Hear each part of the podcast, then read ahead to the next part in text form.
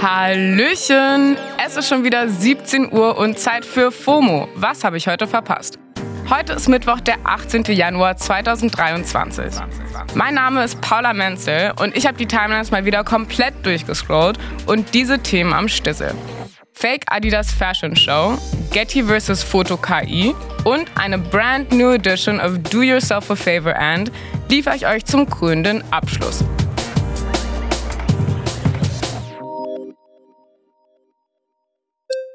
Wir starten durch mit dem ultimativ schnellen Timeline-Recap. An dem Foto kommen wir gerade einfach nicht vorbei. Greta Thunberg, wie sie von Polizisten weggetragen wird. Greta wurde ja gestern in Lützerath festgenommen. Davon gibt es jetzt reichlich Bild- und Videocontent, der mir durch die Timelines flattert und um die ganze Welt geht. Und ich sag's wie es ist, Greta sieht irgendwie mies zufrieden aus, wie sie da weggetragen wird von der Polizei. Schon fast harmonisch.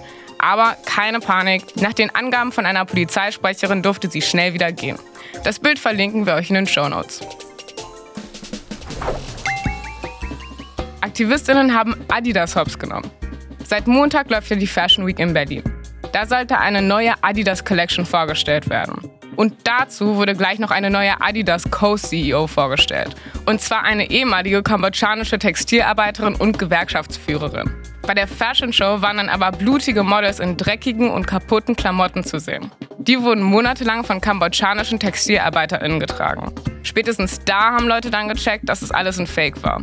Das Ganze wurde von den AktivistInnen Yesmen gestartet, die auf die schlimmen Arbeitsbedingungen in Kambodscha hinweisen wollten. Drama bei den Australian Open. Der spanische Tennisstar Rafael Nadal hat unter Tränen die zweite Runde verloren und ist jetzt endgültig raus.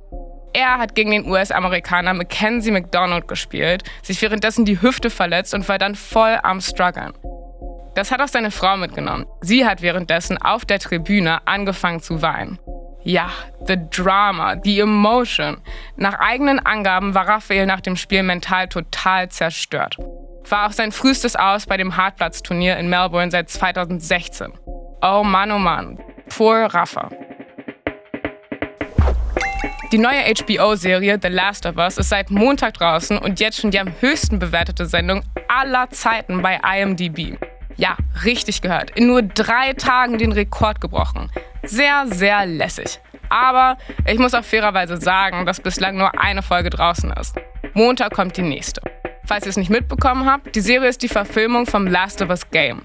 Davon gibt es bereits zwei sehr beliebte Teile und seit HBO die Serie angekündigt hat, haben halt alle Fans drauf gewartet. Im Game und in der Serie geht es um eine Dystopie, in der ein Virus die Welt überfällt und Menschen zu zombie-ähnlichen Wesen macht. Und um die Hauptfigur Ellie.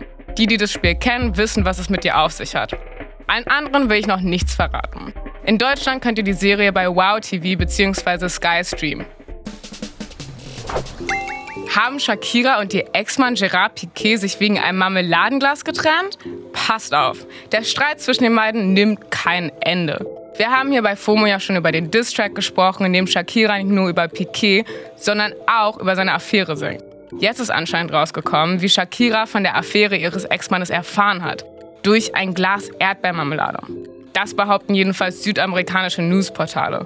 Und Leute, es hört sich an wie eine Folge des Fit Housewives. Er hasst Marmelade nämlich und als sie von einer Geschäftsreise zurück ins gemeinsame Zuhause gekommen ist, hatte sich jemand an ihrer Marmelade bedient. The Tea oder eher The Jam. Letztes Jahr hieß es ja noch, ein Detektivteam hätte es rausgekriegt. Vielleicht war das Marmeladenglas einfach der letzte fehlende Beweis. Und das war's auch schon mit dem ultimativ schnellen Timeline Recap. Es geht aber auch mit ziemlich revolutionärem Tier aus der Fraktion Law and Order weiter. Die Fotoagentur Getty Images hat Klage gegen die Entwickler von Stable Diffusion eingereicht. Und es ist echt spannend, passt auf. Getty Images kennt ihr zum Beispiel von diesem eigentlich ziemlich nervigen Wasserzeichen auf den Red Carpet Fotos von irgendwelchen Promis. Die sind eine der weltweit größten Fotoagenturen und vertreiben zum Beispiel Stockfotos oder Lizenzrechte für Fotos. Und Stable Diffusion haben wir euch auch in einer FOMO-Wochenendfolge vorgestellt. Die verlinken wir euch natürlich in den Show Notes. Das ist eine künstliche Intelligenz, die eure Wunschmotive wie von Zauberhand erstellen kann. Aus einem kurzen Befehl per Text erstellt Stable Diffusion ein Bild, das es so vorher noch nie gegeben hat. Mit der Software habt ihr euch wahrscheinlich auch so ein Action-Superheld-ähnliches Selbstporträt machen lassen, als die KI-Pics im Dezember so krass viral gegangen sind. Und warum wurde jetzt geklagt? Also, die Quellen, die Inspiration, die Impulse von Stable Diffusion, die kommen ja irgendwo her. So ganz aus Zauberhand ist das nämlich überhaupt nicht. Getty hat gestern noch einen Blogbeitrag gepostet, in dem sie Stable Diffusion vorwerfen, Zitat, Millionen von urheberrechtlich geschützten Bildern ohne Lizenz illegal kopiert und verarbeitet zu haben. Aha, die sogenannte Zauberhand? Und das ist anscheinend nur zum wirtschaftlichen Vorteil des Unternehmens und zum Nachteil der Urheberinnen passiert. Stable Diffusion wollte sich dazu natürlich nicht äußern. Ein Klassiker. Getty sind aber nicht die einzigen, die auf juristischer Ebene gegen Stable Diffusion vorgegangen sind. Letzte Woche haben drei KünstlerInnen Klage gegen Stability AI und zwei weitere Unternehmen eingereicht. Die KünstlerInnen werfen KI-Bildgeneratoren vor, die Rechte von Tausenden, vielleicht Millionen KünstlerInnen verletzt zu haben. Carla Ortiz ist eine der drei KlägerInnen und hat zum Beispiel schon viele Figuren für Marvel-Filme gezeichnet. Oh my! Carla hat jedenfalls niemand gefragt, ob sie als Künstlerin in dieser Datenbank sein will. Und genauso sieht es auch bei vielen anderen KünstlerInnen aus. Daher ist die Angst groß, durch Technik ersetzt zu werden, sagt Carla bei CBS News.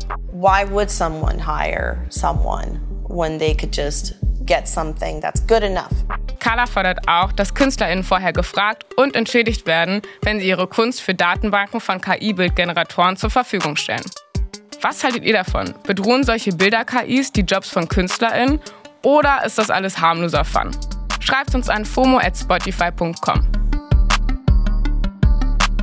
Zu guter Letzt wollen wir auch noch etwas ans Herz legen, das ihr euch unbedingt geben solltet. Do yourself a favor and Gönnt euch die Videos von Splash Bruder.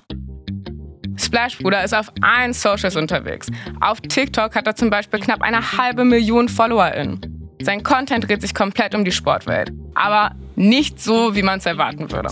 Er nimmt sich nämlich Interviews oder Spielszenen mit Icons wie LeBron James, Dirk Nowitzki oder Slatan Ibrahimovic und spricht da dann halt synchron drüber. Und es ist so unglaublich witzig. Kann man natürlich nicht so gut nacherzählen, also halt einfach mal rein. Hier schaut Dirk Nowitzki ein Best-of von sich selbst. Ich sag so, ich habe mit diesem Move mehr Leute in Urlaub geschickt als ab in den Urlaub selbst. als ob's gestern wäre. Catch and Shoot, weil keiner von denen da ist. Und Green Beam. Dreier. Shit. Hier gegen Dwayne Wade sogar. Und dann mit dem Lefty alle hops genommen. Und hier gibt's ein Interview mit LeBron James. Mr. James, ich schwöre, was ein krasses Spiel. Gefühlt Jahr Nummer 30. Ja. Was hat deine Mutter dir zu essen gegeben, ja? Bei meiner Mutter gab's immer stabiles Essen. Zum Aufstehen gab's eine Menemen-Pfanne. Äh, und wenn mein Teller nicht leer war, meint sie, es weiter, du Peach. Ja, und sie macht Sarma, sie macht Köfte, Beste aus ganz Los Angeles. Wenn ich sie nächste Mal sehe, kannst du Oh probieren. mein Gott, danke. Das Krasse ist aber auch, dass seine Texte so perfekt reinpassen, dass ich am Anfang literally kurz gar nicht gecheckt habe, dass alles synchron gesprochen wird. Und dann kam natürlich die Erkenntnis, dass LeBron gar kein Deutsch spricht und als Kind zum Frühstück auch bestimmt nicht jeden Tag Menemen gegessen hat. Naja, so oder so, ihr wisst jetzt Bescheid und ich bin mir ganz, ganz sicher, ihr werdet es nicht bereuen, euch den Content von Splash Bruder anzugucken. Verlinken wir euch natürlich in den Shownotes. Das war's für heute mit FOMO und ihr hört uns morgen wieder hier auf Spotify. Da ist dann mein Kollege Don Pablo Mulemba für euch am MIC. FOMO ist eine Produktion von Spotify Studios in Zusammenarbeit mit ACB Stories. Folgt uns auf Spotify.